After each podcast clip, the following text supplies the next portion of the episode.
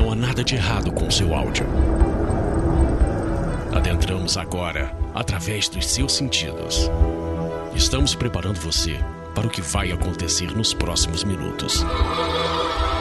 Além do que conhece por tempo e espaço, o contato com algo além.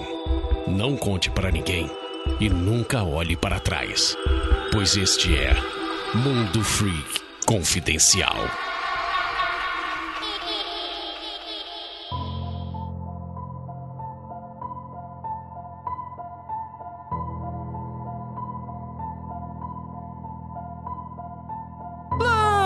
Belas noites, queridos ouvintes. Está começando mais um Mundo Freak Confidencial e dessa vez o nosso quadro aconteceu comigo nessa voz que eu estou super forçando algo tenso e de terror e fica muito péssimo na minha voz. Eu não sou nenhum Gil Gomes, eu sou Andrei Fernandes e pra me ajudar aqui temos ela, Juliana Pozilacqua. Eu não sei o que falar, porque esse, esse episódio é sempre tenso. Aí eu não sei se eu faço brincadeira, se eu não faço. Hoje, hoje as histórias estão fantásticas e pra me ajudar também temos aquele Luca Malaminute. Olá, ouvintes! Olá, ouvintas! Esse é a minha participação de número 48. E será que um dia eu consigo chegar a tão a famigerada marca de 52 Mundo Freaks? Um ano de Mundo Freak? Rapaz, eu vou falar que quando bater 51, eu vou te demitir e você nunca vai bater essa marca. Que tal?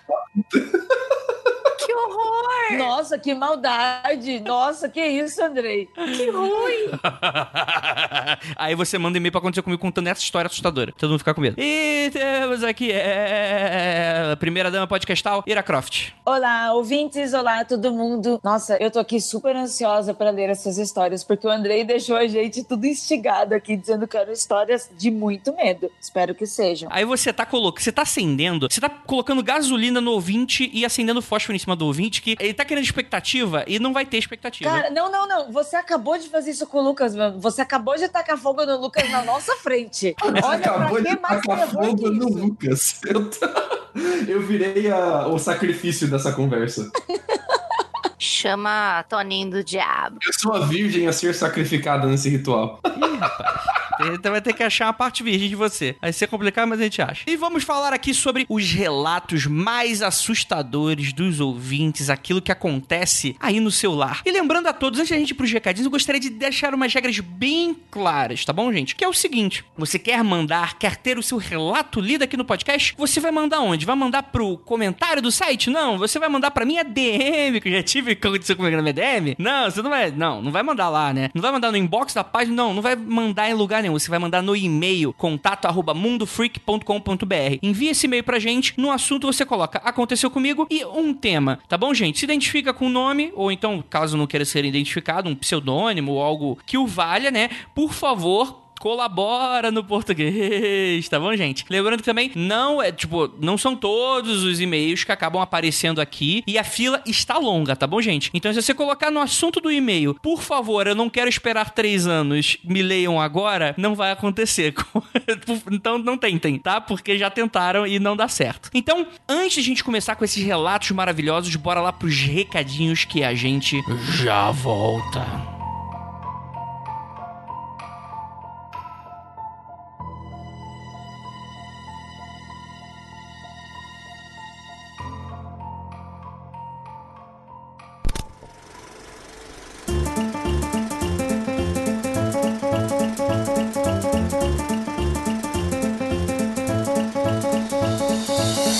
Aqui agora no momento de contatos imediatos. Agora, agora, rapaz, esse episódio aconteceu comigo agora, que tá fúnebre, funesto, sinistríssimo darkzeira aí pra vocês. Primeiramente, agradecer a você que tá escutando de verdade, galera. Muito obrigado por você estar escutando, estar dando essa audiência que pra gente vale muito. Segundamente, a você que também nos apoia financeiramente pelo apoia.se barra confidencial ou pelo PicPay. Você entra lá e baixa o aplicativo do PicPay, procura a gente, Mundo Freak, e com mínimo de 4 reais, tanto aqui no PicPay quanto no Apoia-se, você consegue se tornar aí um ouvinte de ouro e participar dos nossos grupos secretos e escutar a maioria dos episódios, a maioria dos episódios gravados ali, vai poder interagir com a gente. Às vezes a gente comenta, pô, tal ouvinte falou isso e tal, porque essa galera tá escutando ao vivo. Isso é muito valoroso. Tem muitos outros benefícios, você pode escutar e, e ler ali na propostinha que, que a gente tem, tanto no- no- no- nas duas plataformas. E, cara, espero você e também para manter aqui o Mundo Freak a se tornar essa engrenagem maluca que está levando, tirando o pessoal do, do seio da família e colocando na teta da maldade.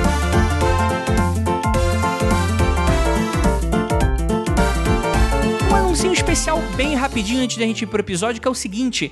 Ponto G volta com tudo essa semana. Então, se você tá aí carente de ouvir essas vozes femininas fantásticas que também participam aqui, vão lá no Ponto G. Elas agora estão com propostas super legais. Tem um episódio, tem um programa agora que é só sobre biografia, tem um programa que é com discussão e opinião. Cara, tá muito bacana. Então, se você quer escutar o Ponto G, procure aí no seu agregador, procure no Spotify, preciosamadalena.com.br para escutar não só a Ira, como a Tupá, a Juliana, a Beatriz, a Lili e mais outras mulheres fantásticas fantásticas, falando de mais mulheres fantásticas. Sério, de verdade, gente, que projetão da porra. E é claro também, é, para finalizar, nos siga nas nossas redes sociais. É, escute a gente no Spotify. Se você quer, acha muito complicado é, baixar o aplicativo secretamente no celular do seu amigo, você pode mandar o link do Spotify e você vai encontrar a gente. Nós também estamos lá e você pode, com facilidade, mandar um episódio e obrigar a pessoa a escutar. Então fica aí a dica aí para vocês. Então é isso. Gostaria de agradecer muitíssimo, muitíssimo, muitíssimo. E bora lá pro episódio que ficou muito bacana e muito sinistro.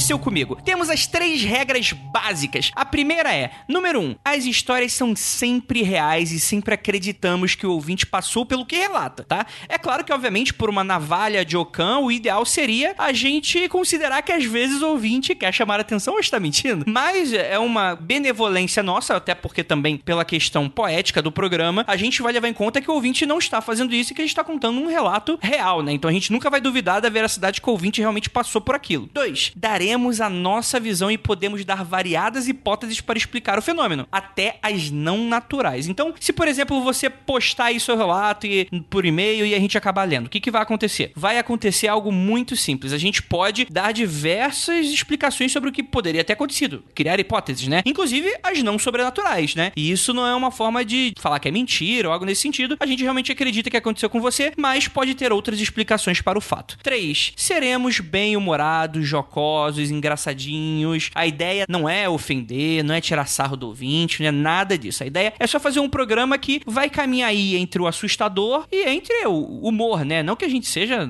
sejamos da idade do humor, né? até porque não somos. E era que que sabe, né? Que, que ela só ela sabe o que passa aqui em casa. Mas a gente vai tentar trazer aí um bom humor aqui pra gente. Então, levem isso em consideração quando você for mandar a sua cartinha eletrônica pra gente e vamos começar. A primeira história foi mandada pelo Maurício Birochi, ou Biroche, e tem o nome de Oi.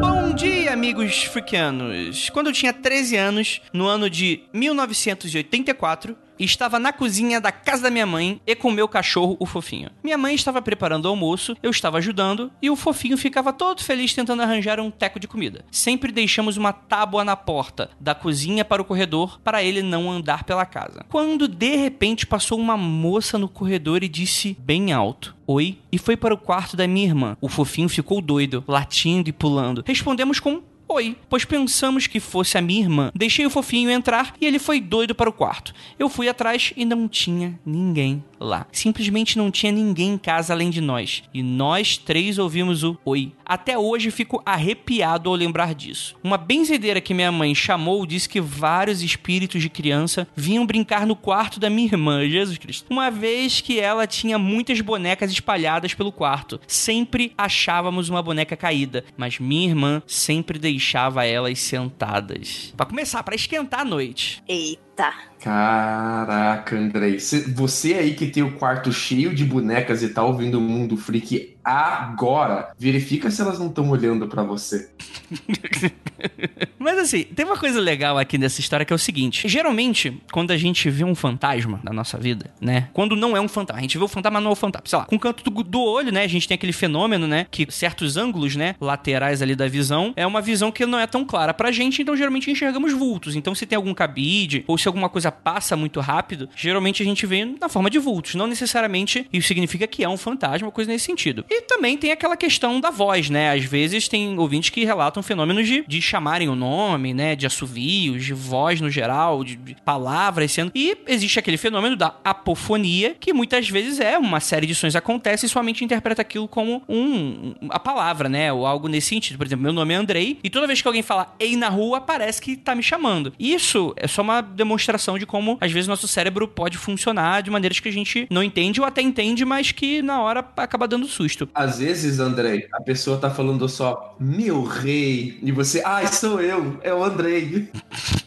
Lucas, passa no RH rapidão pra eu testar o negócio. Mas, cara, é- essa parada da cacofonia, eu escutava direto a minha mãe me chamando pelo primeiro nome. E minha mãe, quando ela chama pelo primeiro nome, você sabe que é coisa séria, né? A mãe, quando te chama pelo nome, é que se aprontou. E direto, em outro país, eu ouvia Lucas, Lucas. E eu ficava, caralho, vai dar ruim. É, é bizarro que num país onde que a maioria das pessoas não se chamam Lucas, né? Que é raro o nome.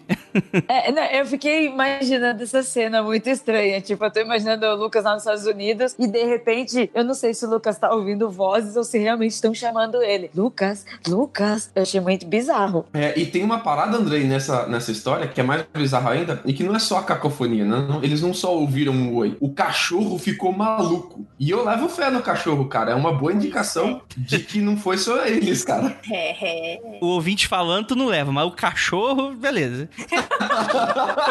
então, por favor, Maurício, traz o fofinho aí pra escrever um e-mail pra gente que a gente vai acreditar nele, não em você. Não, brincadeiras à parte, o que eu queria complementar apenas era que, apesar de ter esses fenômenos visuais e auditivos, eu considero raro pelo tanto, a gente tem alguns anos, já aconteceu comigo, né? Eu considero raro quando acontece esses dois fenômenos juntos, né? Porque você viu e a pessoa falou, né? Então, é, eu acho que é um, um a mais aí que a sua história tem, que é bem interessante. Pior que esse lance de ter muita boneca, muito brinquedo no quarto e ter espíritos de criança que vem brincar, não é a primeira vez que eu ouço isso, não, viu? O moço aqui, eu esqueci o nome dele, deixa eu olhar aqui, o Maurício, falou que foi a bezedeira, né? Mas eu já ouvi isso em terreiro da galera falar, ah, comum, talvez se houve alguma tragédia, né, perto dessa casa, ou nessa casa mesmo e tinha crianças, os espíritos voltam e, como eles são inocentinhos, assim, eles querem brincar e tem dessas mesmo. E não é a primeira vez que eu ouço isso, não. Você aí, você fala assim, eu não tenho boneca, não preciso me preocupar. E esses action figure aí na estante? Você tá falando que action figure é chamariz de fantasma nerd, o que é pior ainda. Eu não sei o que é pior, o fantasma ou nerd. É aquele que vai tentar botar a mão e fala, não bota a mão, pois não é brinquedo. Aí o espírito fica puto. Ele fala assim, é brinquedo sentiu, porque eu quero brincar. Não tem aquela, aquela história que viralizou da menina que tinha o action figure do Gavião Arqueiro Sim. e a criança da vizinha queria brincar. E aí a mulher ficou louca, a criança e a vizinha, que, que a mãe da criança ficou puta, falou: Não, vai deixar brincar sim, vai deixar, não vou não. é, rapaz, é, pode acontecer também, cuidado, cuidado. Banhem os seus action figures em sal grosso. Só pra uma dica aí pra vocês. Bem, sobre boneca, eu sou suspeita pra falar, né? Porque você é uma boneca, Ira, pode falar. Ah, eu sei, gente. Agora imagine eu sentadinho numa cadeira, olhando pro andém que nem uma boneca. Não, não, não imagine isso não, gente. Não quero. Naquela cadeirinha, lembra ouvintes daquele outro? Exatamente.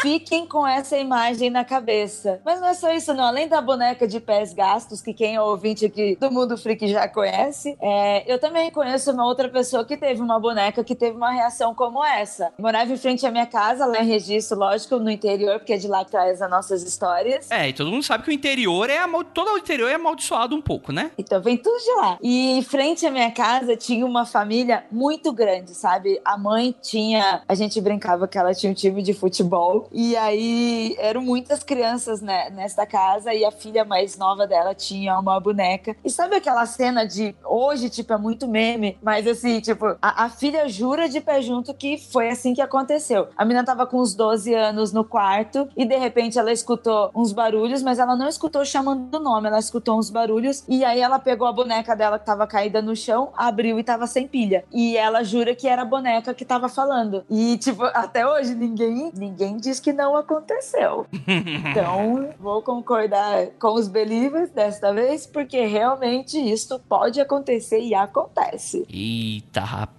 Posso fazer um adendo rapidão? Vai, vai, vai. Só pra, você, só pra galera que tá ouvindo no YouTube, quando eu fazia a faculdade, eu tinha um pôster 3D do Bob Marley na parede. E quando eu ficava muito bêbado, chegava em casa muito, muito, muito noiado. E sabe quando o quarto tá rodando, assim, que você não consegue ver o chão direito, de tanto que tá rodando? Eu ficava com medo do pôster do Bob Marley, porque ele era em 3D, ele ficava dando aquele efeito maluco, assim, eu ficava cagado de medo do pôster, cara. Calma aí, calma aí, calma aí, cara. Você quer realmente que acredite que depois dessa história você chegava bêbado em casa e não de de Eu tô pensando a mesma coisa. Eu cobri só- o pôster do Bob Marley com o cobertor, cara, que dava muito cagaço. Só pros ouvintes do YouTube. Ah, ah, ele tem que ficar no episódio isso aí, viu, editor? Eu tô falando, olha, olha o nível de intimidade que nós estamos chegando com esses ouvintes.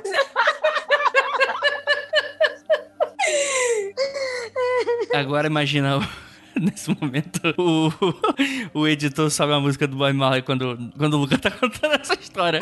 Vai dar ainda menos impressão que ele chega bêbado mesmo. Bem, eu vou ler aqui a história da Vanessa Maria, em que ela intitulou A Rede.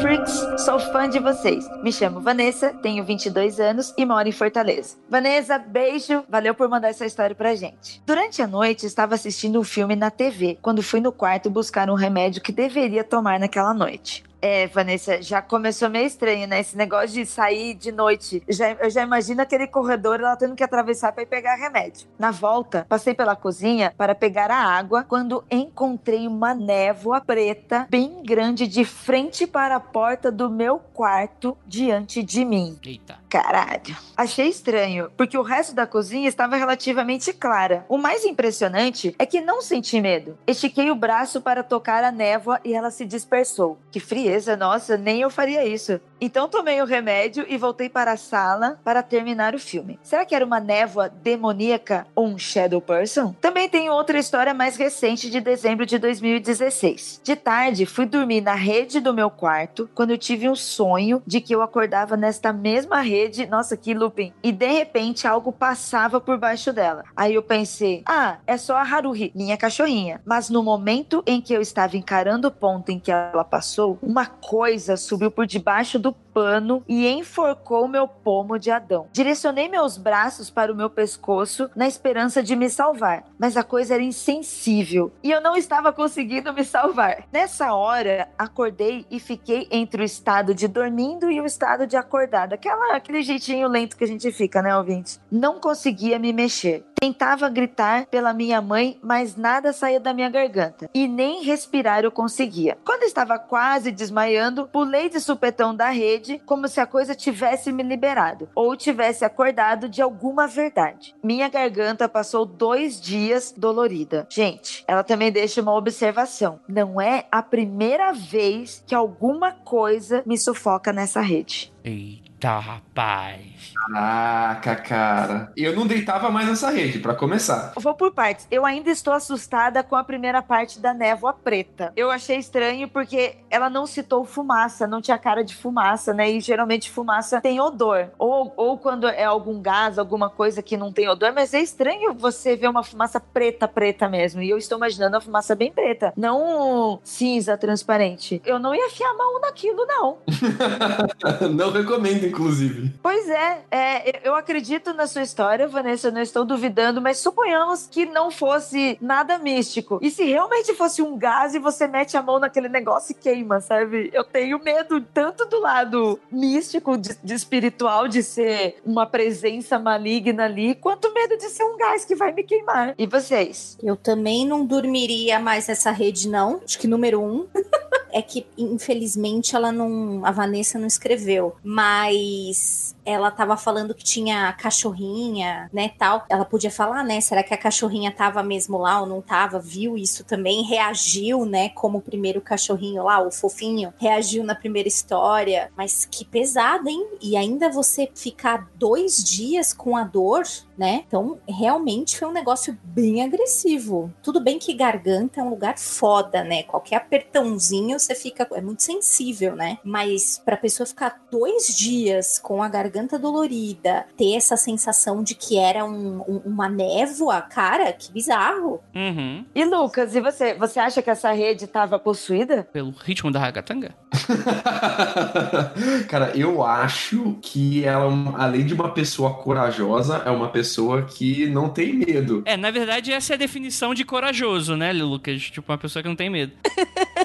É, realmente. Mas é, é aquela. Quem viu Aniquilação e conhece o brilhante, o brilhoso The Shimmering, sabe que não é pra sair colocando a mão nas coisas que brilham, nas fumaças aleatórias paradas te encarando, que vai dar ruim. Todas as ficções mostraram pra gente: fumaça aleatória te encarando, vai dar ruim. Quem viu Lost sabe bem disso. Então, assim, galera, viu fumaça aleatória bizarra? Toca ir pra longe, se possível, longe dessa rede. Meu Deus, queima essa rede. É, é que nem Burn a primeira fire. pessoa que. É que nem a primeira pessoa que morre do grupo, né? A história da fumaça é, é regra. Não vai. não vai. vai morrer, então não vai. eu eu É, achei a da rede bizarra também, porque além dessa possessão, o sonho, né? Ela sonhou com um sonho dentro, o mesma, a mesma coisa. Que, que bizarro, assim. Parece que também o- ela é corajosa, eu teria medo. Pra mim, eu ia achar que, além de estar esquisito, o meu medo ia triplicar isso. É, Ira, tem uma história muito antiga de um sábio chinês. Esse sábio chinês ele tinha sonhado que ele era uma borboleta, sonhando que era um sábio chinês, sonhando que era uma borboleta. Quando ele acabou, ele digitou essa história no e-mail e mandou no Mundo Freak. Ai, que eu juro que eu fiquei com medo. Ai, o Lucas vai falar Lucas. o que quem tá ouvindo. Ai, Vocês não conhecem essa história? Eu conheço, mas eu fiquei assim, ai, Lucas, não fala, não fala isso no final, tipo, e agora ele vai comer o cu de quem tá ouvindo, saca? Tipo, de quem tá lendo. Aí eu, ai, não fala, não fala.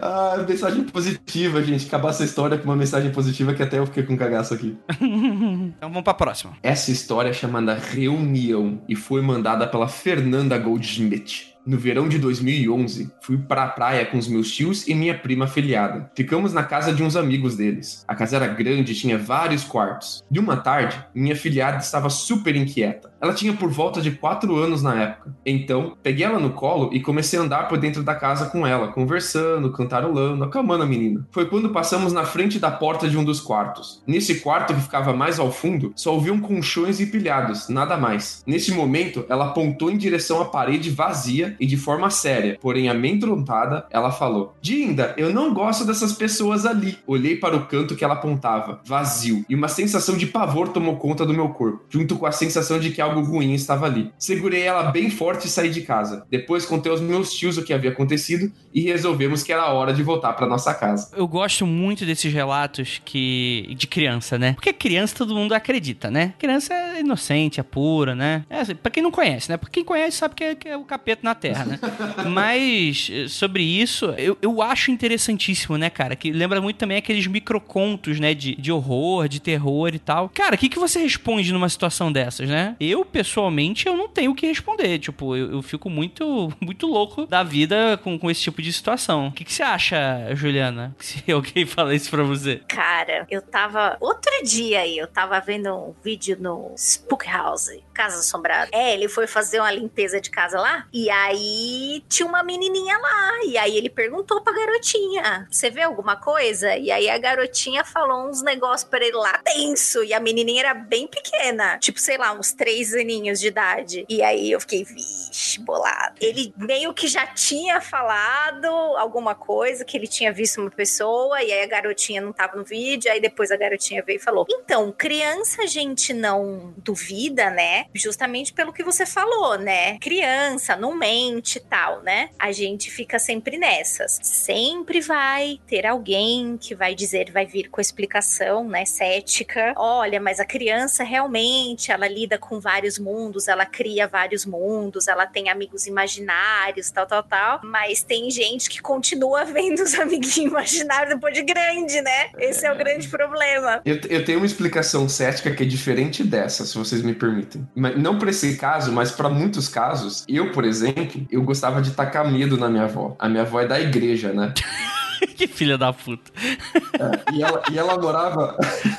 ela morava em um bairro bem afastado na cidade, do lado do sitião, assim. E tinha a casinha dela lá, e às vezes eu e minha irmã passava a noite com a minha avó. E era só minha avó e eu e minha irmã, né? E eu ficava falando do capeta e ficava atiçando a minha avó, porque ela é da igreja ela não gosta. Ela ficava dando bronca. Não fala no capeta, não fala no diabo, você tá traindo coisa ruim. Ó o cramunhão. E ela não gostava nem de falar o nome do capeta. Ela ficava brava dela mesma falar o nome, né? Que ela achava que ela tava traindo aquilo. Mas era aí mesmo que eu e minha irmã aprontava, cara. Nós ficava apontando para debaixo da cama e falando que o capeta tava lá, que o capeta tava atrás da cortina, que o capeta tava na panela do feijão. o capeta tava em toda a casa, cara. É, e o capeta tava, né? Todo mundo sabe, né? É, o capeta era eu e minha irmã ali azucrinando minha avó, né?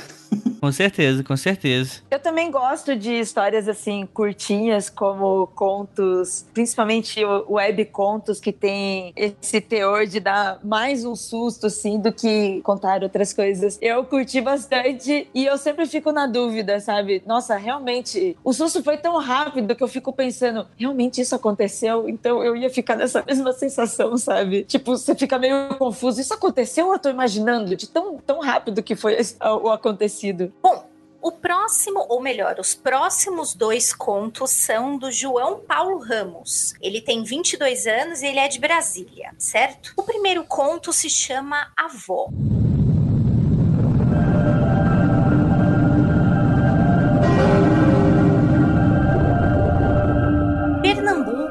1966. Era madrugada. Em uma sala de espera de um hospital, uma jovem mulher, deveria ter pelos seus 27 anos, aguardava atendimento pois não se sentia muito bem. Um rapaz chegou próximo a ela. Era seu marido. Eles pareciam estar discutindo. Ouvi dizer algo relacionado a uma terceira pessoa. Ele parecia bem ciumento. Ela trazia seus argumentos, falando que era coisa da cabeça dele, que ela não o traíra, que ela trazia dentro de si uma criança. Calma, Zé, eu amo você, não me deitaria com outro homem. Eu acho que eu tô grávida. A gente vai ter um filho. Ele, aflito, respondeu: Esse filho não é meu, Carmelita. Eu vou dar um fim nessa história. José puxou uma arma e deu um tiro na testa de Carmelita. Ela caiu no chão sem vida. Essa história aconteceu com a minha avó materna e a primeira criança que eles tiveram é a minha mãe. Eu tomei conhecimento dessa história quando tinha uns 5 anos, pois perguntavam para minha mãe: "Mãe, quem é a mãe da senhora?" Ela respondeu dizendo que ela já havia ido pro céu e que meu avô teria feito alguma coisa muito mal com ela. Assim, com 6 anos de idade, tomei conhecimento dessa história. Fiquei sabendo que o meu avô tinha matado. Estávamos no ano de 2001. Era uma sexta-feira. Meus pais decidiram ir acampar. Geralmente toda a família família junta, mas dessa vez eles disseram que apenas eles iriam e pediriam para as minhas duas irmãs mais velhas cuidar da casa. Disseram que voltariam no domingo. Somos quatro irmãos, três meninas e eu, o único menino. Já era uma da manhã quando a irmã mais velha ordenou que fôssemos dormir. Eu dormia na parte de cima do beliche e a minha irmã embaixo. As paredes da nossa casa não chegavam até o telhado, formando um pequeno vão de aproximadamente meio metro para cada cômodo da casa. Eu super me sentia um Homem-Aranha, andava por esses vãos que davam acesso para todos os cômodos. Eu não sentia sono e, claro, coloquei meu casaco, que eu definia como meu casaco de super-herói, e fui caminhar pelas paredes, digamos assim. Fiquei de pé no beliche e subi na parede. Fui caminhando até chegar à parede da sala, onde se encontrava um quadro da minha avó. Minha irmã me viu na parede e falou: Polly, o João Paulo tá em cima da parede da sala. Ameaçando, Polly respondeu: Perto do quadro da minha avó, fiquei com medo e me desequilibrei. Segurei na parede e toquei no quadro quadro da avó. Quando eu toquei no quadro,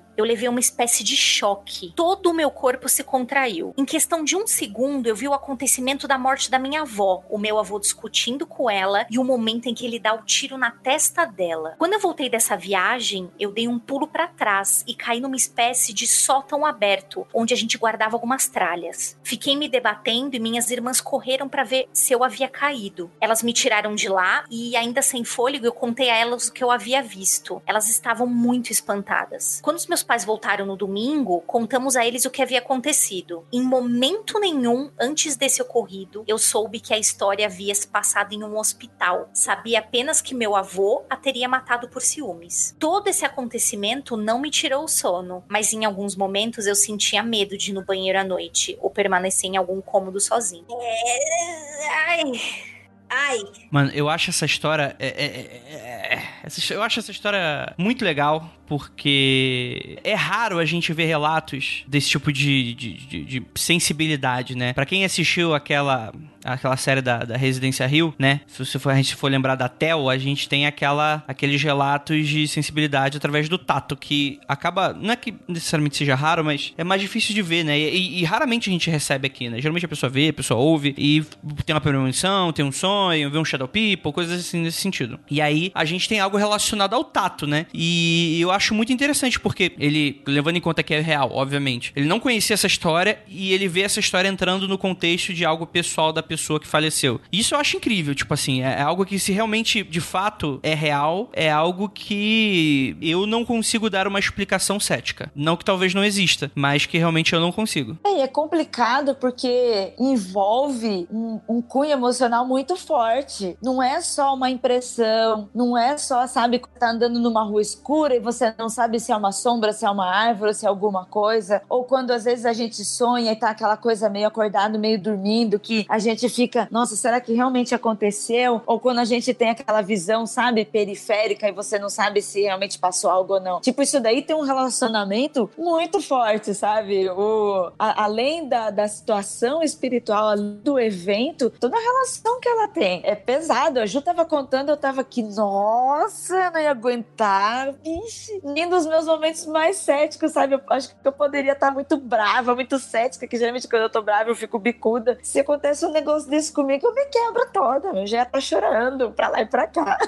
É, rapaz. E aí, Lucas? Quero ver agora. E o cético? Não tem cético nessa hora. Cara, tem. Naquele filme que saiu agora de pouco, o Vidro, tem um personagem com essa habilidade também. Que inclusive ele coloca essa habilidade para fins ali no filme, no começo é legal. Depois eles um pouco. Mas eu gosto que você mencionou da Tel. Porque, cara, se isso é recorrente com você, bota isso para funcionar de uma forma positiva, sabe? Vai atrás de fazer isso dar certo de alguma forma legal, construtiva pra sociedade. Porque se eu fosse você, ou eu faria isso, ou eu parava de tocar em tudo, ficava muito paranoico, né? Porque já imaginou, você sai tocando as coisas, começa a sentir elas, começa a ver as coisas. Se é uma coisa que aconteceu uma vez só, cara, então era pra você saber mesmo. Era aquela mensagem era pra você, guarda ela no seu coração aí, que era pra você descobrir ela mesmo. É, eu não sei se, tipo, se tem uma recorrência, né? É, você acabou citando isso, mas não sei se é uma recorrência. Acho que foi muito fruto de daquele caso ali em específico, né? Se for realmente, é, é, é não tem como reproduzir e tal. Agora, se for algo que dê para reproduzir, aí eu discordo do Lucas. Acho que você tem que usar em benefício próprio mesmo, e é isso aí. Ganha na loteria.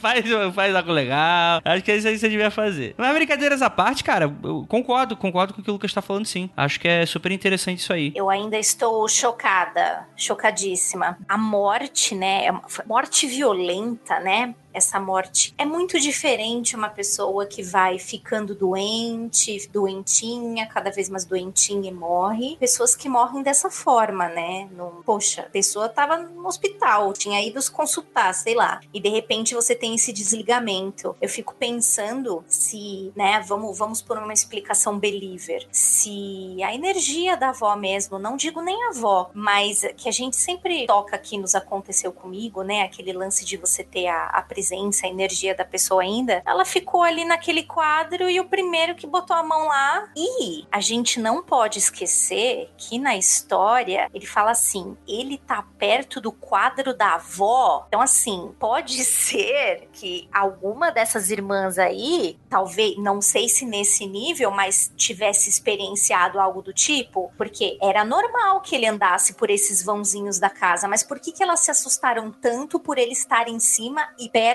do quadro da avó? Hum, bem, Né? bem observado. Então, a gente é que ele não nos contou, não sei se ele sabe isso, mas João, pergunta para suas irmãs aí, cara, porque será que elas também sofreram alguma coisa do tipo ou experienciaram coisas esquisitas perto desse quadro? Tem gente que experiencia, né, arrepio e tudo mais. Eu atentei a esse ponto da história, eu fiquei meio curiosa. Sim, sim, com certeza, né? E muitas vezes famílias têm isso, né? É, muitas famílias têm, às vezes, essas histórias traumáticas e, e aquilo acaba ficando meio que como. Não vou falar uma, uma lenda urbana, porque a lenda urbana ela tem as suas características que eu acho que não cabe aqui. Mas fica quase como uma lenda interna de família, assim. Do tipo, ah, sua avó viu seu tio, tipo, depois de morto, né? Naqueles sete dias lá, até a missa de, de sétimo dia, né? Isso geralmente é comum né, nas famílias, principalmente brasileiras, que o brasileiro em si ele é muito espiritualizado no geral, assim. É, é muito difícil você achar um- uma família brasileira que não tenha, em algum nível maior ou menor, alguma fonte ou, ou- ou- história com o sobrenatural, né? E esse tipo de coisa é comum, né? Então é, é interessantíssimo. E com toda certeza, né? Uma história muito forte, é uma história muito triste, que o que aconteceu foi, obviamente, um, um- um assassinato, né? E, mas que é impressionante, né? Posso ir longe?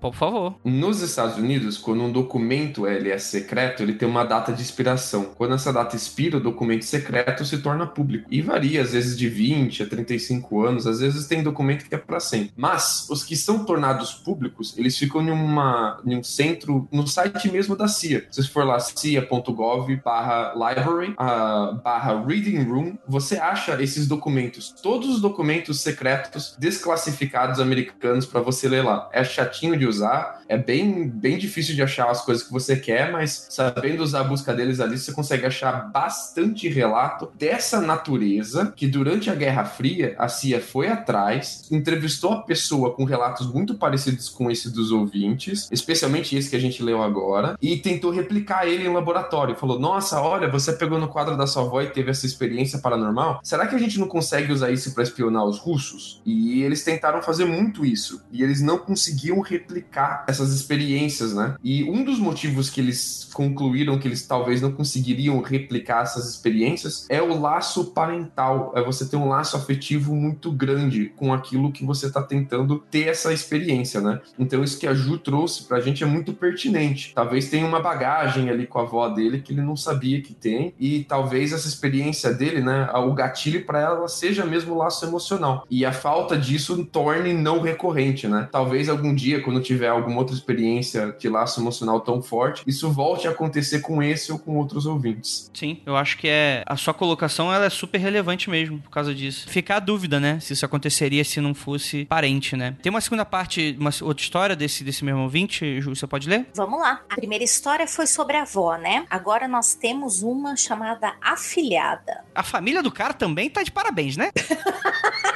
É, tá difícil. Vamos, vamos benzer essa E garota toda aí. esse E depois vocês todo. falam de registro, né? É que a registro é a cidade inteira, né? Olha aí, olha aí. A cidade inteira tem que benzer e tacar fogo, né? Plot twist, né? Daqui a pouco o cara fala, não, porque a minha família veio de registro. Muito bom. Então vamos lá.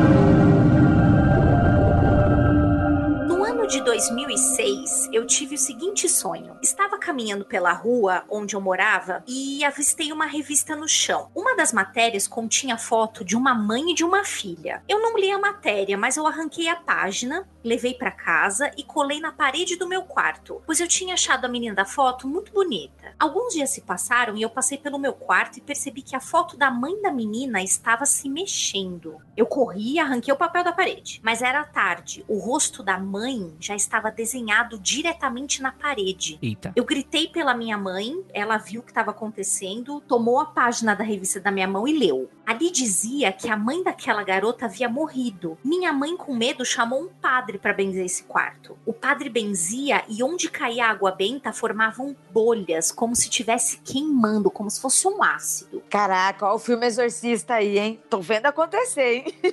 Isso. Eu acordei super atordoado e contei para minha mãe e minhas irmãs sobre esse meu sonho. Eu não fiquei com medo, mas aquele sonho esquisito me fez pensar muito. Passaram-se três meses. Minha família toda estava sentada na sala e começamos a discutir alguma coisa relacionada à foto de família. Mas para conseguir provar algum acontecimento, minha irmã foi até a nossa caixa de fotos para ver umas datas e tal. Eu fui ver junto com ela e fiquei folheando as fotos, até que me deparei com a foto da mesma menina do sonho. Mas na foto só tinha ela. A mãe dela não tava. Eu levei um susto e gritei. Minha mãe veio correndo pro quarto e perguntou o que estava acontecendo. Eu mostrei para ela a foto e disse que era a mesma menina do meu sonho. Ela disse que aquela garota era a afilhada dela e que a sua família morava no interior de Pernambuco. Minha mãe me perguntou como era a mãe dela no meu sonho. Bom, aí eu descrevi. Disse que era uma mulher com o nariz parecendo uma coxinhazinha. Cabelo curtinho, bochecha grande, tinha uma testa curta. Ela disse que aquelas características confirmavam com as da mãe da filhada. Eram muito parecidas. Minha irmã ficou pensativa e no dia seguinte ligou para a família dela no interior de Pernambuco, querendo saber notícias. A tia da minha mãe informou então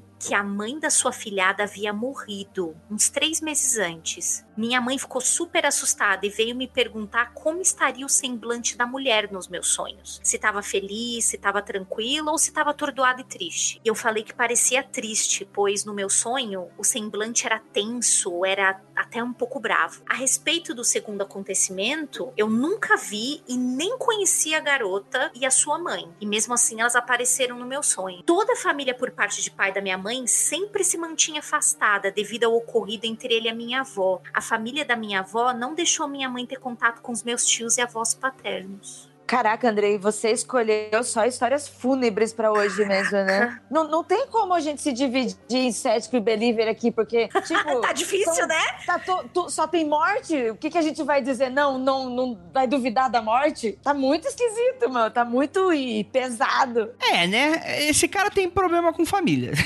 Já dá pra gente falar isso, né? A parada dele é com família e é isso aí, cara. É isso aí, tipo, não tenha filhos. Sacanagem. O que, que você acha, Lucas? Cara, eu acho que assim, se eu fosse um familiar dele, eu, eu tinha duas opções. Ou eu grudo nele e fico sabendo das coisas antes de todo mundo, ou eu me afasto o máximo possível dele, porque vai ver sou eu, né? Com quem ele sonha, já pensou? Sim, sim, é o mesmo cara do, do relato anterior, né? Que ele contou duas histórias e tal. É, rapaz, isso aí é bem, sei lá, não sei, não sei como é que eu resolvi uma história dessa aí, não. Mas muito boa, muito boas histórias e, e muito obrigado aí pela sua adição. Alguém quer adicionar mais alguma coisa? Não, que eu tô com medo. que eu tô meio receosa. A próxima história foi enviada pelo Luiz, de 42 anos, que mora em Curitiba. E o nome da história é Pulgas.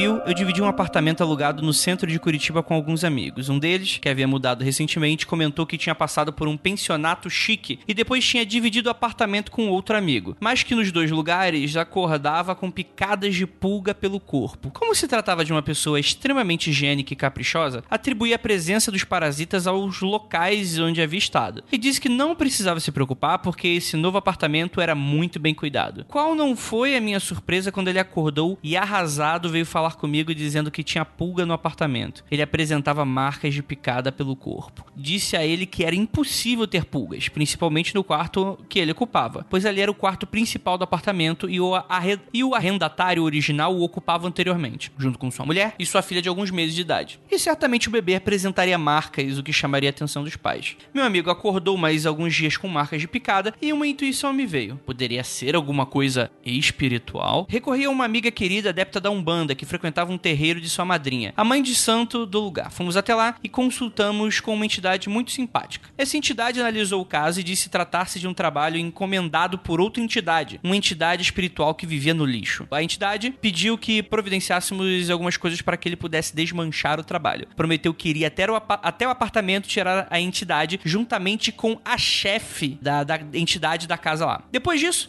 retornamos a nossos afazeres diários. Dois dias depois, tive uma experiência que me acontecia de vez em quando. Senti como se estivesse acordado, mas estava dormindo, em um estado intermediário. No quarto ao lado, ocupado por meu amigo, escutei uma gritaria. Era como se o apartamento não tivesse paredes. Dali, vi meu amigo na cozinha. No quarto dele, uma voz de homem e vozes de mulheres gritavam umas com as outras. E eu sentia como se estivesse segurando em duas cordas, uma em cada mão, fazendo parte de uma corrente. A entidade masculina disse para que eu acordasse e fosse na cozinha pedir para meu amigo ir dormir, pois suas atividades ali estavam atrapalhando. Disse inclusive que se ele não fosse, que eu deveria incorporá-lo e ir como ele, falar com meu amigo. Gente, acordei ainda ouvindo vozes e sentindo uma energia na mente e no corpo. Fui até meu amigo e expliquei a situação. Ele foi dormir, eu adormeci e não lembro mais de nada. A partir daquele dia, não houve mais casos de picada de pulga, nem no nosso apartamento, nem nos outros que meu amigo passou a morar depois. Como recomendado por Allan Kardec, procuro não acreditar nas, em tese, experiências mediúnicas de pronto, pois a mente humana é muito vasta e cheia de recursos, podendo falsear outros tipos de situações como se fossem tais. Considero sim a hipótese de ter tido somente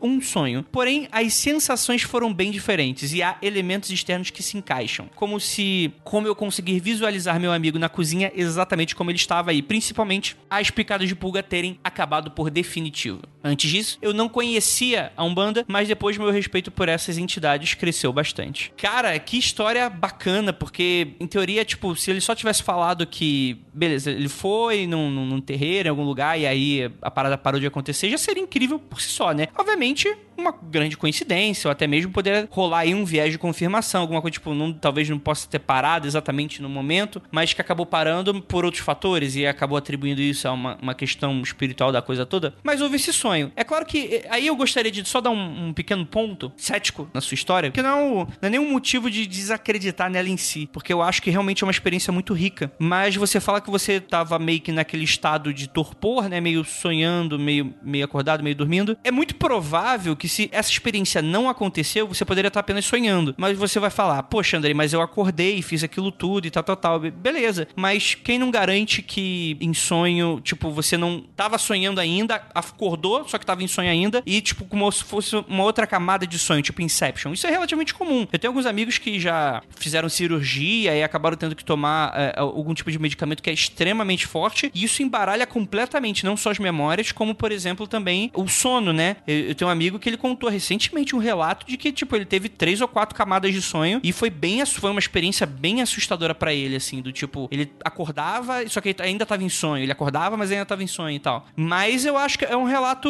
é, é extremamente impactante, com toda certeza. E eu até considero aqui o que você falou aqui uma, uma um recado para todos os ouvintes, assim, né? Porque tem ouvinte que chega desesperado, pô, André, eu preciso saber o que é isso que se passa com a minha vida. Cara, primeiro, se você tá mandando mensagem para mim, provavelmente você tá realmente mesmo desesperado, porque eu não sou, não tenho experiência de nada, não consigo te ajudar, não sou especialista de nada. Então, realmente você tá desesperado. Mas segundo é, cara, nem sempre é um problema do que você pode estar. Tá... Questiona bastante sempre tudo, toda a sua volta. E mesmo assim, nesse caso, eu até nem questionaria muito, porque você tem esse viés identitário de que você realmente foi procurar alguma coisa e aquilo funcionou. Quando você procura algo e aquilo em teoria funciona, pode nem ter funcionado por aquela questão. Mas eu, por exemplo, eu já começo a atribuir, porque sendo isso, sendo a sua mente, você só conseguiu fazer essa cura, vamos colocar assim, depois que você se medicou psicologicamente e aquilo parou de funcionar. Então, eu falar para você ser cético, muito provavelmente acabaria não funcionando de uma segunda vez caso você tenha um problema. Então, eu, eu fico muito dividido com relação a isso. Mas eu acho essa história muito impactante, muito interessante. Eu não preciso nem ser cético, que você já foi, já. Você believer, então. que mais que isso, nossa, essa, esse estado de entre sono e acordado, ele é o estado que você está mais suscetível a informações exteriores influenciarem os seus sonhos. Durante as quatro fases do, do sono que a gente tem, que a gente pode mais ou menos dividir ela em três ou quatro fases, a gente fica exposto a diferentes níveis de susceptibilidade das informações exteriores a gente, que a gente sente na pele, que a gente sente na visão, que apesar de você estar com o olho fechado, você ainda está sensível a, a, diferenças de luz, de som e tal, e, e os barulhos, as diferenças de luz que vão acontecendo na sua volta, vão influenciando no sonho. Isso a gente sabe já de experimento laboratorial mesmo. Nessa fase onde você está meio acordado e meio dormindo, qualquer coisinha à sua volta influencia demais no seu sonho. Eu ficava muito nesse estado quando tinha dois despertadores, porque um nunca deu para mim. Então o despertador tocava, eu batia nele, tentava voltar a dormir enquanto o segundo despertador não tocava e ficava nessa fase intermediária aí por um tempo, né? E toda vez que minha mãe conversava do lado de fora do meu quarto com a minha irmã ou com meu pai, isso entrava no meu sonho. Eu sonhava com a minha mãe conversando sobre aquilo. E depois eu acordava e eu não conseguia saber direito se eu ouvia minha mãe conversando, se eu sonhei com a minha mãe conversando ou os dois. Então esse estado ele é um estado muito legal, inclusive, para quem é artista e tá tendo bloqueio criativo, você induzir esse estado porque ele mistura as coisas na sua cabeça de uma maneira que às vezes o estado consciente não consegue fazer. É um estado bem legal, assim, mas que também pode ter consequências apavoradoras, assim. Tenta não ficar apavorado se isso acontecer, tá? Tenta sempre manter a calma, mas é um estado bem legal, assim. Tá recomendando droga pro nosso ouvinte, Lucas? Você fala logo, que eu vou te expulsar. Eu quase, eu quase que descambei pra esse lado, né? Inclusive, bebam, usem droga, fiquem doidão, é bom, gente. Brincadeira, galera, não faça isso não, Leão da Proerd. não faço não, Leão da Proerd. Leão da Proerd. Andrei, às vezes tem cada amigo na vida da gente, eles chegam oferecendo podcasts. é, cara, se alguém te oferecer podcast, sai correndo com essa porra aí. Não, não... Ai, muito bom. E aí, gente? Eu não tenho o que comentar, porque você falou pra caramba e você justificou um monte de coisa. Mesmo você fazendo o papel do cético, tipo, eu também já tava Sim. pensando. Quando você come... começou a história, eu já tava, hum, acho que essa daí eu vou pender mais pro cético. Mas aí você já falou tanto, exemplificou também tanto, como diz o. Eu não tenho o que a gente falar mais. Desculpa, gente, desculpa se eu sou cético uma vez ou outra na vida. Me perdoa. tá perdoado. então quer dizer que eu encerrei mesmo a discussão? Não tem nem mais nada que vocês comentarem? Bateu o martelo nessa daí. Rapaz, eu tô, tô ficando bom, hein, cara. Sete 70 anos de podcast aí, tá, tá, tá ajudando pra alguma coisa. Agora finalmente posso abrir minha. Vou ser igual aquele cara do, do Mob Psycho, pra quem gosta de ver desenho, que é um cara que é super picareta, mas ele, ele fala umas paradas motivacional e a galera que tá assombrada acredita e melhora a vida da pessoa. e, a, e, o cara não é, é, é mega cético, ele não, ele não vê nada e tal. Inclusive, Mob Psycho eu recomendo muito, galera. É bom demais, é genial a parada. Olha aí. é tão bom que não precisa nem ter os superpoderes, que também vai se reconhecer lá. Não precisa ser um super paranormal. Bem, Ira, lê o próximo? Vamos lá então, gente. Não são histórias de registro, mas pelo menos o Luiz de Curitiba tem o mesmo nível de histórias, né? Porque tem mais uma aqui dele. E se chama O Enfermeiro.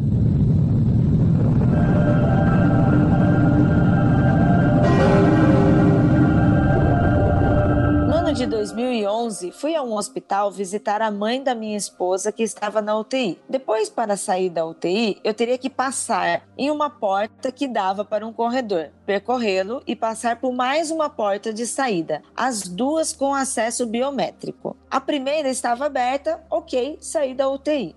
A segunda se fechou atrás de mim e travou. Essa segunda porta estava fechada, ou seja, fiquei preso entre o corredor da UTI e a sala de espera. Pensei que teria que aguardar até o final do horário de visita para alguém abrir a porta e, enfim, eu poder sair. Porém, no meio do corredor havia uma porta de elevador que eu ainda não havia notado. Apertei o botão e aí, ok, entrei no elevador. Era um daqueles elevadores compridos. Ali havia um enfermeiro com uma maca de rodinhas e uma pessoa coberta com um lençol. Cumprimentei o enfermeiro, entrei, apertei o botão, voltei a minha cabeça para frente e percebi que estava sozinho no elevador.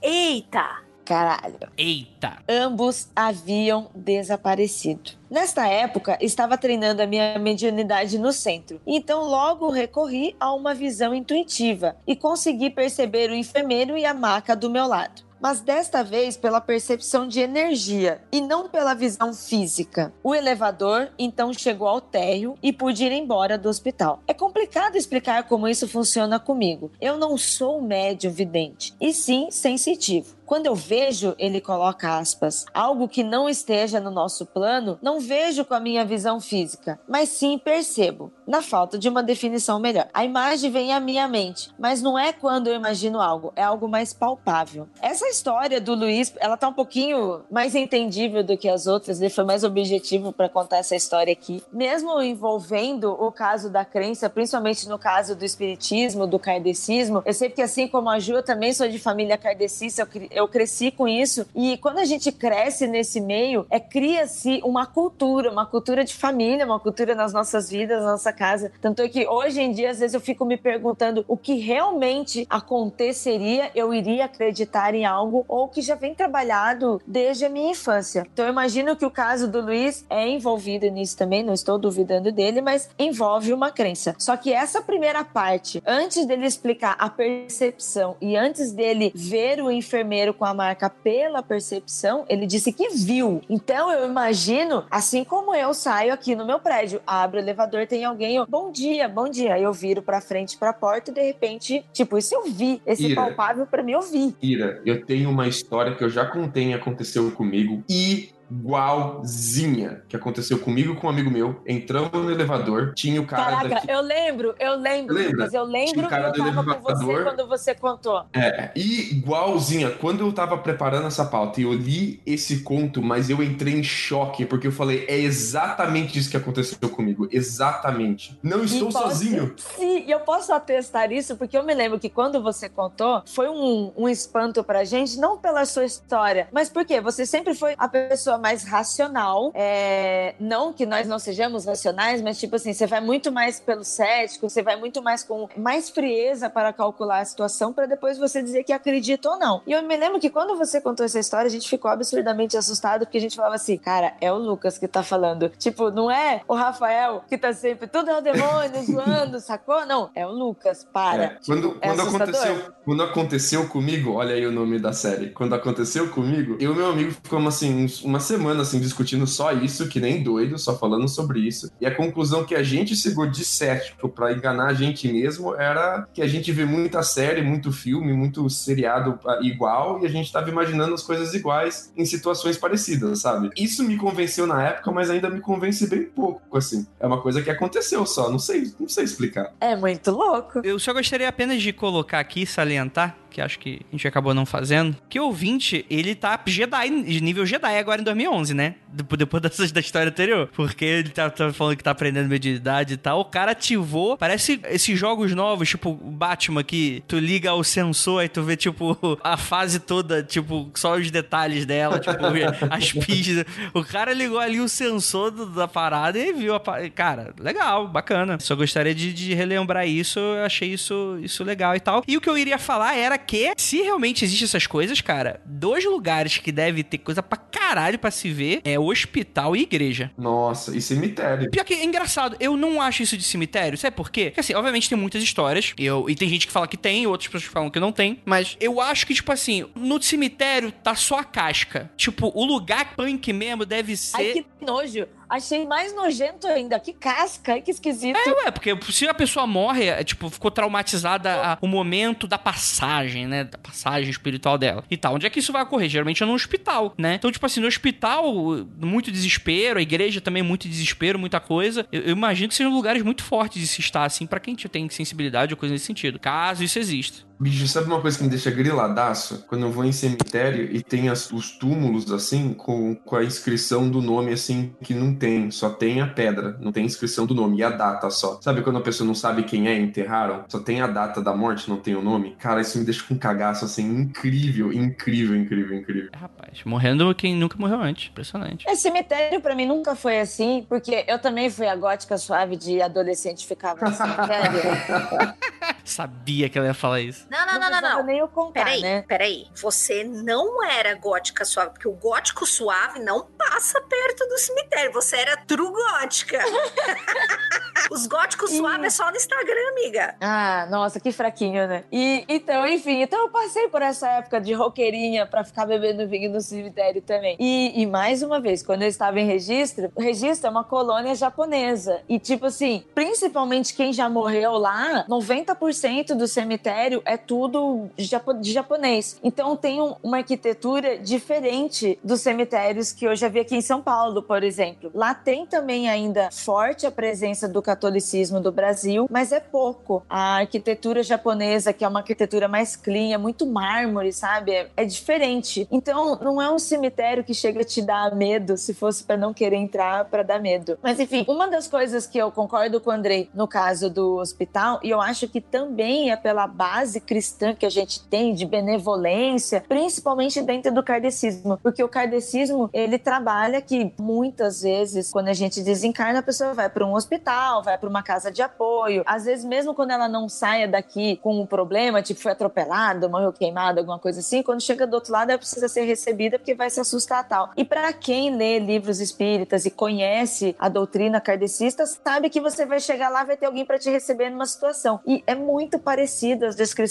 no- nos livros com os nossos hospitais terrenos. Então, eu acho que essa educação, essa base que a gente tem, acaba influenciando também esse pensamento. Porque ao mesmo tempo que eu acho que ah, é, vai ter alguma coisa aqui no hospital, porque as pessoas têm que ter cuidado, e do outro lado também. Aí depois eu também penso, mas porra, meu, pra que um hospital do outro lado? Aí eu fico com um conflito interno.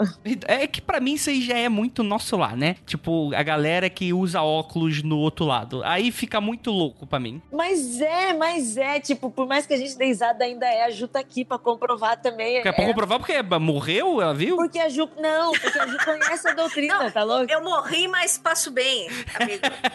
Então, Estamos todos mortos por dentro, né? Então. É que a Ju tá mais na roleta russa, ainda mais com o cabelinho dela. Aí já é outra, outra volta. Ai, mas aí já, já fica. A galera que tem- morre tem que trabalhar ainda. Tem, meu Deus do céu, tem mais valia, tem a porra toda. Aí, aí não dá. Aí já, aí já me perde. Ai, mas vamos, vamos, vamos pra frente, vamos pra frente. Você está ouvindo Mundo Freak Confidencial.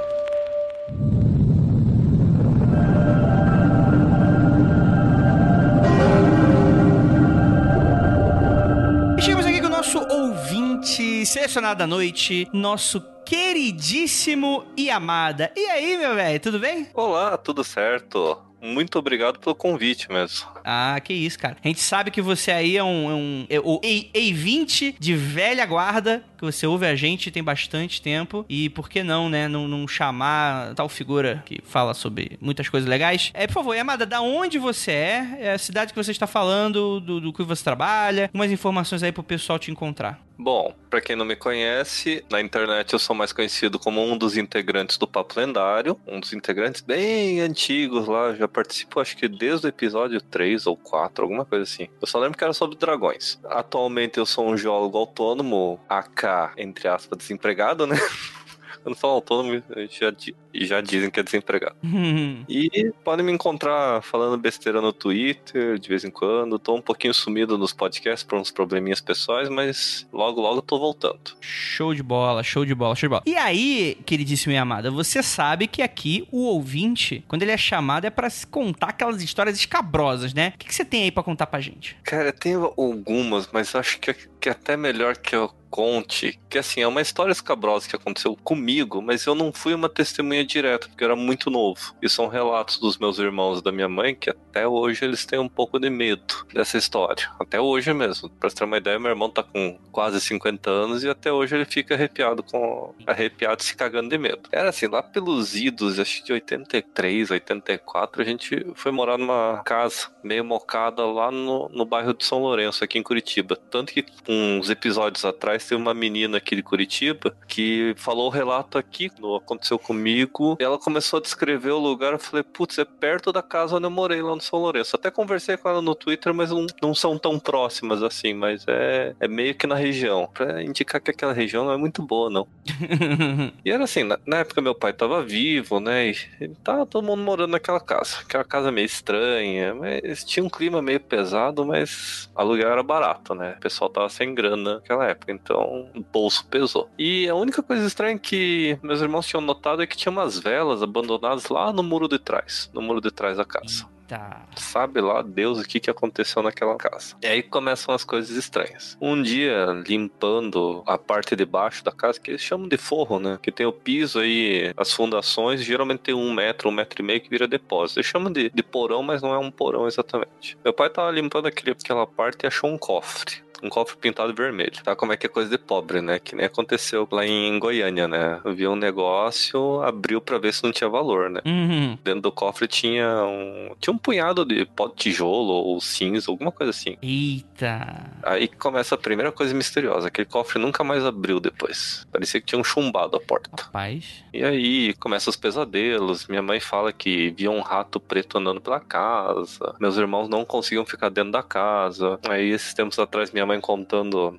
que foi acordada no meio da noite com o meu pai tentando tirá-la da cama, queria colocá-la no colo e jogar pra fora da casa porque tinha que salvar de alguma coisa. Isso meu pai sonâmbulo. Ele nunca foi sonâmbulo na vida inteira. E eu também, eu chorava. Eu ficava sozinho na casa, eu chorava. Era criança, né? Era, tinha um ano e meio pra dois. E sem falar que minha mãe via, ela falava várias vezes que via uma, uma como se fosse uma pessoa. Uma pessoa magra, extremamente escura, de olho vermelho em cima do guarda-roupa. Ela sempre sonhava com isso, só que ela não sabia se era sonho ou se ela estava acordada. E para você ter uma ideia, eu fui visitar essa casa uns tempos atrás. Meu irmão tava pegando carona com um amigo dele que morava ali. Ele morava numa região ali próxima, e tinha que passar por ali. Aí ele, toda vez que passava por um ponto, ele sentia um calafrio. Tipo assim, tava encostado assim na janela, de repente um cala... levantava a cabeça um calafrio. Aí começou a prestar atenção no ponto onde ele sentiu o calafrio, começou a reconhecer o, reconhecer o bairro. Reconhecer só, só uma rua, porque o bairro inteiro mudou. Antigamente era Matagal, agora virou um. Parece. Só tem casa de luxo na região. Aí que ele percebeu que ele tava passando na esquina da antiga dessa casa.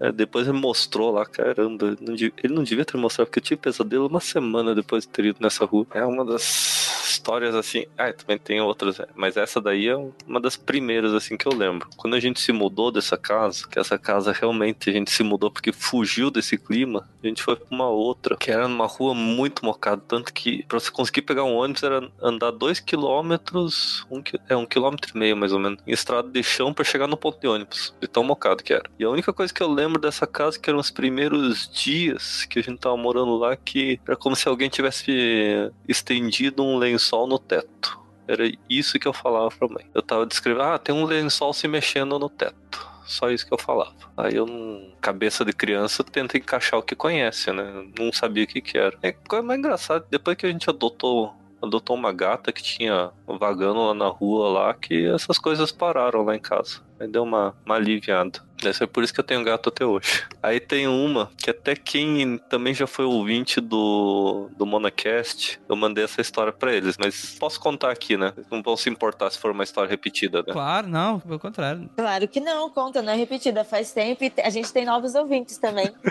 Bom, para quem é ouvinte antigo do Monacast, o Monacast tinha um programa parecido com esse formato aqui de vocês. E na época, mais ou menos, acho que idos de 2012, é 2012 para 2013 ou 2013 é, 2012. Eu não vou lembrar exatamente. Eu fiquei exilado durante 92 dias no Mato Grosso, uma cidade chamada Lucas do Rio Verde. A cidade é tão boa que até hoje ela tem 10 mil habitantes. Tão boa que é. É pequena pra caramba. Não tinha nada para fazer naquela cidade. E eu fiquei alojado numa no escritório onde eu trabalhava. Tinha o escritório embaixo e a casa que era o alojamento em cima. E era eu e um velhinho que era o técnico, técnico agrimensor, que era o auxiliar. E volta e meia a gente ia para outras cidades fazer os serviços. Quando ficava muito, muito tarde, porque era só estrada de chão, a gente pegava um hotel e ficava por lá. Nisso, teve um dia, acho que era um domingo ou uma segunda-feira, alguma coisa. Eu lembro que era bem perto do fim de semana. A gente tava vistoriando um, uma umas sondagens que estavam fazendo ali pela, pela região Nova Albiratã, que era a cidade vizinha, e tava armando uma tempestade. Aí eu vi, virei pro meu auxiliar e falei: eu vou pegar a caminhonete principal, que a gente tava com duas caminhonetes. Vou pegar a caminhonete principal e ir para casa. Você pega, você termina o teu serviço, pega a caminhonete e vai embora antes dessa chuva, para não pegar chuva na estrada. Ah, ele concordou, continuou o serviço. Eu peguei a caminhonete e fui. No meio da estrada eu peguei a chuva, que a chuva chegou mais cedo do que a, que a gente previa, aquele, aquela água, e comecei a ficar preocupado com o meu auxiliar. Cheguei na casa, guardei o carro e fui dormir. Era em torno de umas 8 e meia, 9 horas da noite. Nisso era, acho que era perto, era de madrugada. Eu lembro que era perto da meia-noite, mas eu acho que era até mais, mais tarde ainda. Tava dormindo e era um uma noite assim que eu não conseguia dormir direito, que eu rolava na cama toda hora. Eu, eu levanto assim, noto que a porta do meu quarto abre e reparo que tem alguém olhando para dentro do meu quarto. Olha, olha, olha, depois fecha a porta e vai. Aí eu, naquela sonolência, penso: ah, deve ser o meu auxiliar, deve ter acabado de chegar. Queria ver se eu tava em casa, viu que eu tava bem, fechou a porta e foi dormir. Aí eu virei pra um lado e, e voltei a dormir. Aí eu acordo, de manhã cedo, acho que umas perto das 7 horas, começo a preparar o café. Tô lá preparando o café, a porta do quarto do meu auxiliar tava fechada. Ah, vou deixar ele dormir, que a gente tinha feito hora extra no dia anterior. Nisso eu ouço a porta da frente destrancar. Quando eu vejo o meu auxiliar chegando. Eu tinha, eu tinha passado a noite inteira sozinho na casa. É, eu olhei aquilo lá, contei pra ele e falei, não, eu cheguei agora, não voltei. Ele falando, é meu, que que, que, que Aí de, depois chegou a menina da limpeza, né, que ela chegava perto das oito. Contei essa história, depois disso ela nunca mais ficou até, até tarde na casa. Cara, eu tô arrepiada com essa Ai, história. Eu também.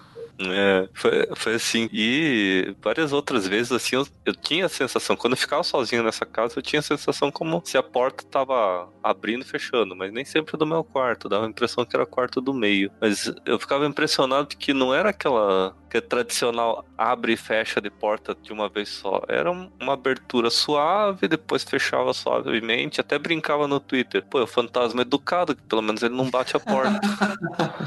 a, Iri e o Andrei tinham dito um pouco mais anteriormente que todo o interior é amaldiçoado, né? E só, só mais uma história que comprava isso.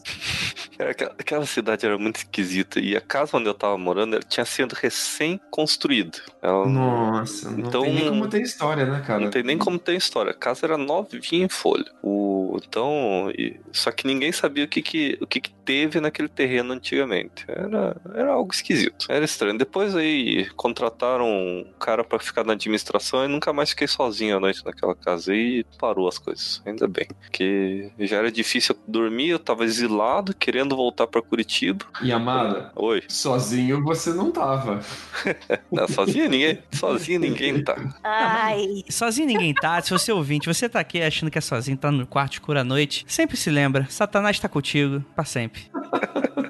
Caramba, essa- cara, essas, essas partes de cidade do interior, quer passar um catiço é ficar naqueles hotéis de- da década de 70, 60 que tem nas cidades do interior. Putz, grila. São hotéis assim de quartos altos, né? Geralmente dois metros e meio de teto, né? Dois metros Uhum. e meio. Eu fiquei uma vez num hotel que tinha uma, um teto de quase três metros. Cara, eu tive certeza absoluta de que tinha alguém andando no, no andar de cima. Depois me falaram que não tinha ninguém no andar de cima. Ainda bem que eu só fiquei uma noite naquele hotel. É, rapaz. Caraca, hein? Bem, é isso, né, amada? Vamos encerrar? Caramba, vamos, vamos sim. Eu, eu já, já fiquei feliz pra caramba de ter sido convidado. Faz tempo que eu não gravo com vocês, né? Uhum. Ah, verdade. Você chegou a gravar com a gente nosso episódio sobre Terra Oca, certo? Acho que sim. Porque, obviamente, tem que chamar geólogo pra ter embasamento, né? Que não é podcast pra fazer graça, que não é podcast pra, pra, pra, pra o vídeo aprender. Aí vai chamar especialista. Pelo menos vocês tentaram chamar um especialista, né? Não era. É um especialista meio ruim, né? Mas tudo bem, né? Olha, Amada, só, só pra você tinha, você tinha comentado que você não lembrava, a sua primeira participação no Mitografias é o episódio 5, Cólera do Dragão, parte A, publicado dia 16 de 10 de 2009, às 23 horas e 13 minutos. É um dos primeiros mitografias que eu ouvi também. É maneiríssimo, recomendo demais. Caralho, já faz 10 anos dessa merda. Putz, pila. Já, já faz 10 anos, cara. Caramba, e, e o. Pra quem não sabe, Mitografias era um spin-off do Comic Pod, que era um podcast em quadrinhos. Olha aí, ó. É daí que vem o apelido Leonardo 2099. Vamos, vamos conversar pra gente soltar os podres aí do Léo? Revelações aqui nesse programa hoje, hein? Cara, que era Mitocôndria 2000 2099, o apelido dele.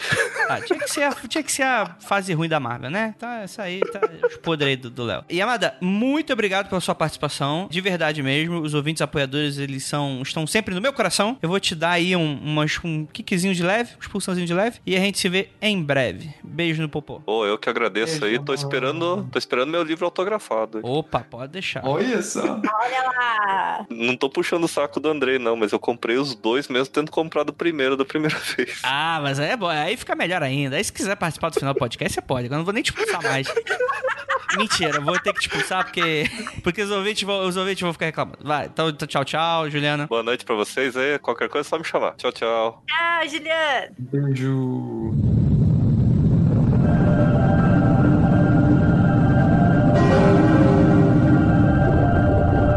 Este relato se chama Nó Duplo e ele foi mandado pelo ouvinte Matheus Bezerra. Eu havia acabado de retomar da escola. Nesta época, ficava sozinho com meu cachorro até de noite. Gostava de ficar escutando música por um tempo, de porta fechada. Meu cachorro ficava dormindo na caminha dele, do lado de fora, no corredor. Fechei a porta e liguei meu MP4. Eu até hoje lembro de que estava escutando Jesus of Suburbia, do Green Day, no segundo minuto da gigantesca música, quando notei ao fundo que o meu cachorro latia. Ignorei, continuei a ouvir. No terceiro minuto, do nada, a música pulou 15 segundos. Isso mesmo, simplesmente pulou. Eu estranhei mas somente enguei o aparelho, imaginando ser coisa do eletrônico. Tirei os fones para ver se tinha algum erro no aparelho e notei ao fundo que meu cachorro choramingava. Uma sensação muito ruim desceu e eu imediatamente senti o arrepio, enquanto fui checar. Ao abrir a porta, me deparo com meu cachorro preso à cama, trêmulo, todo encolhido, encarando o fim do corredor. A cama tinha rolinhos de espuma preso com laços, e um dos laços estava misteriosamente amarrado na perna traseira direita do meu bicho. Eu corri para socorrer e eu vi pela primeira vez o meu cachorro assustado. Descobri que dois nós, um nó duplo, haviam sido feitos quase cegos, de maneira que tive de usar uma tesoura para soltá-lo. Havia uma presença estranha na casa, algo nitidamente pesado, especialmente no fim do corredor. Eu não sei muito bem o que aconteceu, pois já não lembro nitidamente, mas sei que eu lembro de ter sentido algo, como um arrepio positivo, e daí ter ido enfrentar essa coisa. Eu peguei meu cachorro no colo e fui na direção do corredor. Eu lembro um pouco de ter falado coisas em direção à porta e janela do apartamento e desenhado coisas nela com água. Eu não lembro do que eu fiz nem de como fiz, só sei que fiz. É como ter sido anestesiado. Quando dei por mim, estava sentado na sala vendo TV e almoçando. A casa estava em outra vibração, bem mais tranquila. Meu cachorro não deixou meu lado até o fim da tarde, quando minha mãe chegou. Se foi um obsessor, fantasma ou demônio, sinceramente não sei dizer. Sei, no entanto, que ocorreu. Isso até hoje é um grande mistério em minha vida. Caraca! Caraca, Andrei do céu, o que, que aconteceu aqui? Exatamente. Tem, tem, tem momentos da minha vida que eu me pergunto isso, Lucas. Onde é que eu vim parar, né? O que, que aconteceu aqui? E eu não obtive essa resposta até hoje. Então, fica aí. Ó, ó, mexer com ser humano, entidades, tudo bem, até vai. Mas mexer com cachorro é mancada, vai. Cachorro não faz nada pra merecer isso. E cachorro que. Sacanagem. É...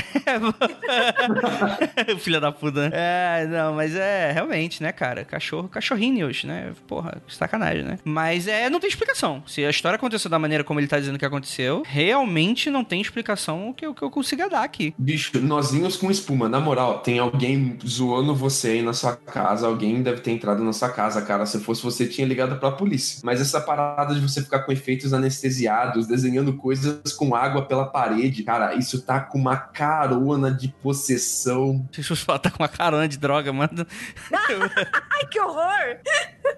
Mas sim, sim, realmente, né? Não sei, eu não sei como é que se caracteriza a, a- possessão da, da boa. Mas realmente, né? É esquisito, esquisitão. O que, que você acha, Ira? Olha, neste caso, eu ainda tô meio na dúvida. Não que eu estou sendo cética, mas eu tô meio na dúvida. Eu acredito no que ele passou, mas eu, eu já devo ter dito aqui em outro Mundo Freak que tanto esse- essa sensibilidade que todo mundo vê na criança e no animal, eu acho interessante e tal, mas às vezes eu acho super valorizado, sabe? Então às vezes eu olho e penso, nossa, o gato tá cagando pra gente e as pessoas estão olhando pro gato e pensando que ele tá vendo um monte de coisa e às vezes ele só tá ali existindo. Então eu acho que joga muita responsabilidade pro bichinho. Então por mais que, tipo, tenha acontecido isso com o cachorro, eu fico muito na dúvida se a gente não supervaloriza esse momento, sabe? É, sei lá, um susto emocional, alguma coisa assim, pode potencializar um pouco. E mesmo depois das coisas que ele viu que aconteceu, eu não, eu não sei ainda se eu tô achando que é espiritual ou se às vezes, tipo, sei lá, alguma reação pós-traumática, sei lá, algum susto, ele ficou meio, meio pirado. Eu, no lugar dele, eu ia ficar nessa dúvida, sabe? Será que eu realmente tô vendo coisa? Será que eu realmente tô sentindo isso? Ou eu tô meio pirada, tô, sabe, potencializei demais? Então, né, eu tô com um pouco de dúvida. É, é essa forma dele de reagir que é muito bizarra, né? De sair por aí desenhando coisas e depois sentar pra ver TV como se nada tivesse acontecido. Isso é muito doido, cara. É, rapaz, com certeza, com certeza. Me lembrou aqueles vídeos antigaços da internet do Salad Fingers. Não sei se os ouvintes vão saber do que eu tô falando. Sim. Tinha muito das antigas da internet. Os vídeos do Salad Fingers eram assim, cara. Ele encontrava umas coisas meio doidas, saía por aí escrevendo as coisas na parede, depois sentava e ouvia um rádio que não tava tocando. Essa de finger é clássico da internet bizarra, né? É, muito bom, por sinal. É bom, bom, é bom. É, tá, bom.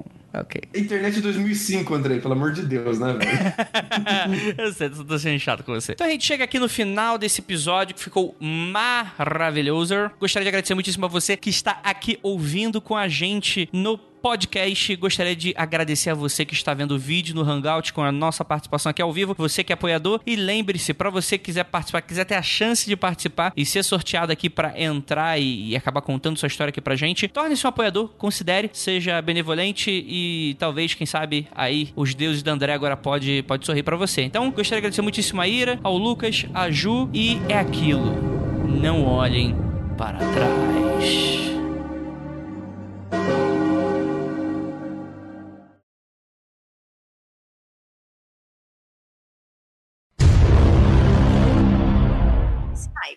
Rapaz. E aí ela foi pro show, e aí ela, e ela tem um gato chamado Magal.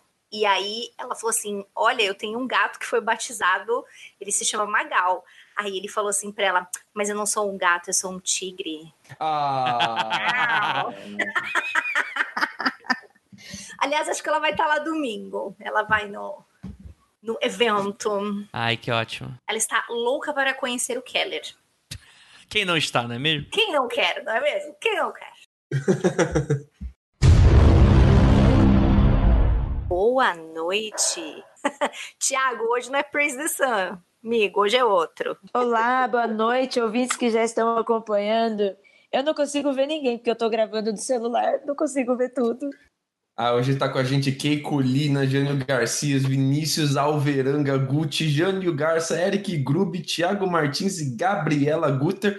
E quem mais tiver aí, dá um oi no chat, galera. Priscila Lima lá em cima também, a Carol. Ah, tem mais gente pra cima. O é, Breno, o É muita Roger, gente. O Jânio. Muita gente pra muito beijo, muito beijo da Ju hoje, Ju. Nossa! É, metralhadora de beijo! Metralhadora de beijo. Essa boquinha aqui faz coisas maravilhosas. Nossa senhora! Manda beijo pros ouvintes. Você acha o quê? Vocês acham o quê? Vocês estavam achando o quê? Que eu ia falar o quê, Essa gente? gravação aqui é uma gravação molhada. Ai, meu Deus.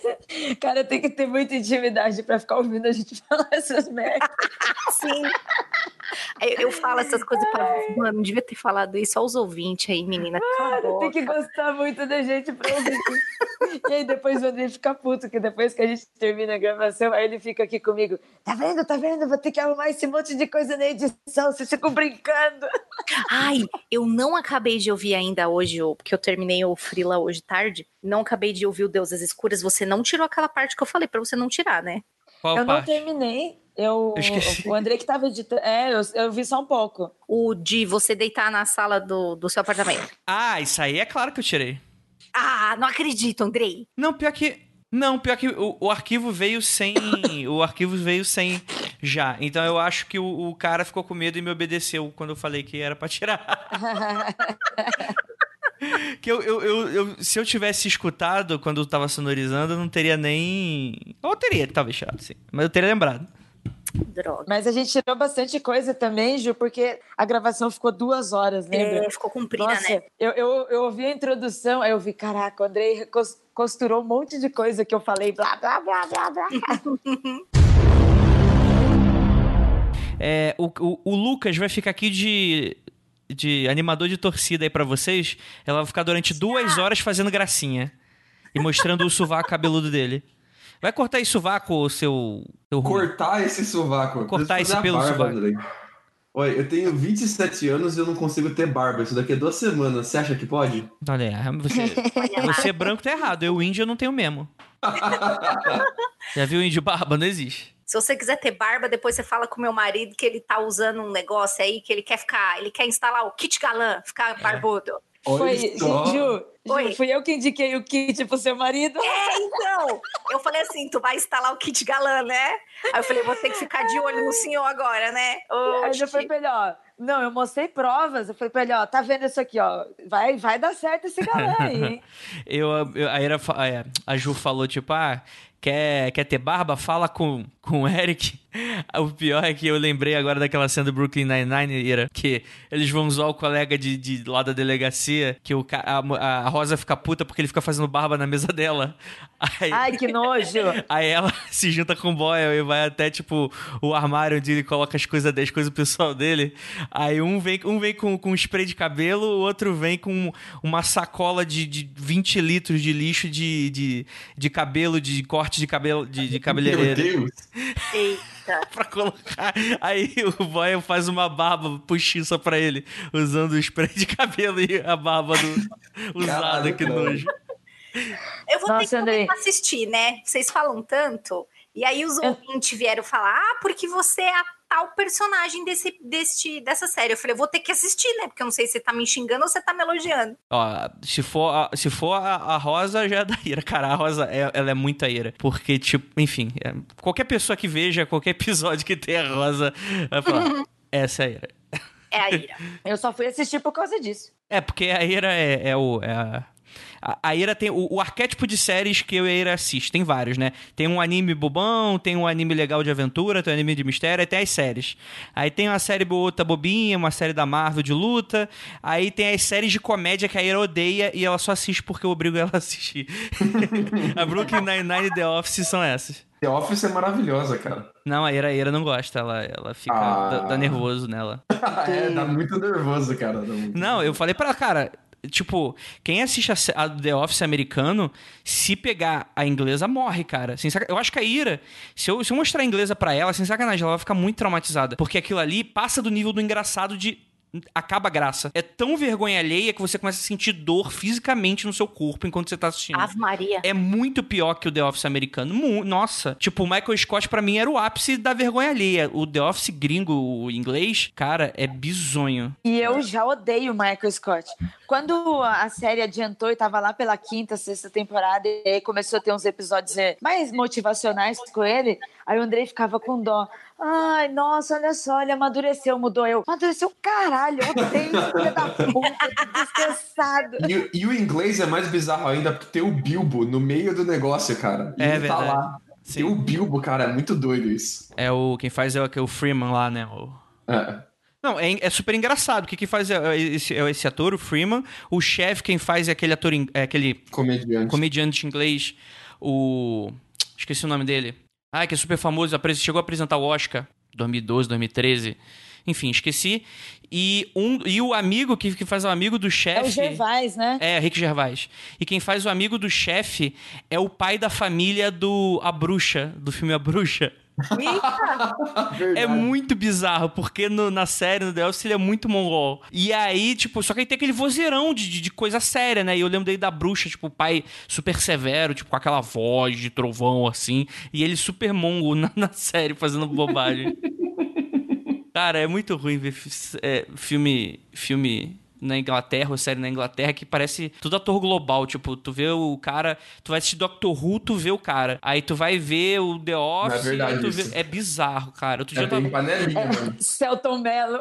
É, tipo, tipo, outra vez eu vi o Andrew Garfield que fez aquele Homem-Aranha lá do, do, do Mark Webb, aquele lá de 2011, do Lagarto e do, do Eletro. Tipo, tava ele num episódio de Doctor Who como um dos personagens principais. Eu falei, Caralho. Tipo, é, total, tipo...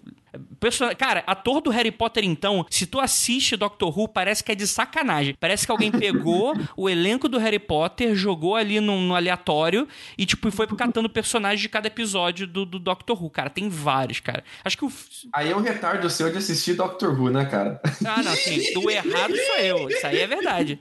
Isso aí eu tenho que dar razão pra você. Polêmica, polêmica! Porque Doctor Who eu já, tô, eu já comecei errado. É. é. Eu vou deixar isso de extra. Que, cara, faz episódio de Doctor Who. Galera, não, né? Eu só vi a primeira temporada só, então eu só conheço um doutor e, e só conheço aquele. É o que eu mais gosto, inclusive. É o doutor Então, que eu eu gostei muito dele e eu gostei das. Todo mundo falou assim: ai, você não vai gostar de Doctor Who? Porque a primeira temporada é muito antiga, né? Muito farofa os efeitos. Foi exatamente isso que eu gostei. Foi exatamente disso. Eu vi a primeira, aí falaram assim pra mim: não, vê a terceira, porque a terceira é melhor. Eu vi a terceira, ah, não, vê essa outra aqui, porque daí essa é nessa que fica bom. Aí eu já tava na quarta ou quinta temporada, já falei, viu, galera, quando é que isso daqui vai ficar bom? Caraca. Eu sou- O Lucas Olha, é aquele é cara que tu convida pra suruba, todo mundo come o cu dele, e quando vai chegar a vez dele, acabou a suruba. É, é esse, esse é o Lucas. E eu, e eu nem vou deixar os ouvintes mais revoltados ainda, porque eu não gosto de Doctor Who. Ah, eu, eu recomendo a gente acabar com esse assunto quando a Ira gosta, não gosta de alguma coisa. Provavelmente as pessoas que gostam vão sair ofendidos se ela continuar falando. Então vamos iniciar o podcast. É. vamos lá, gente. Vou começar então. 3, 2, 1. Gravando.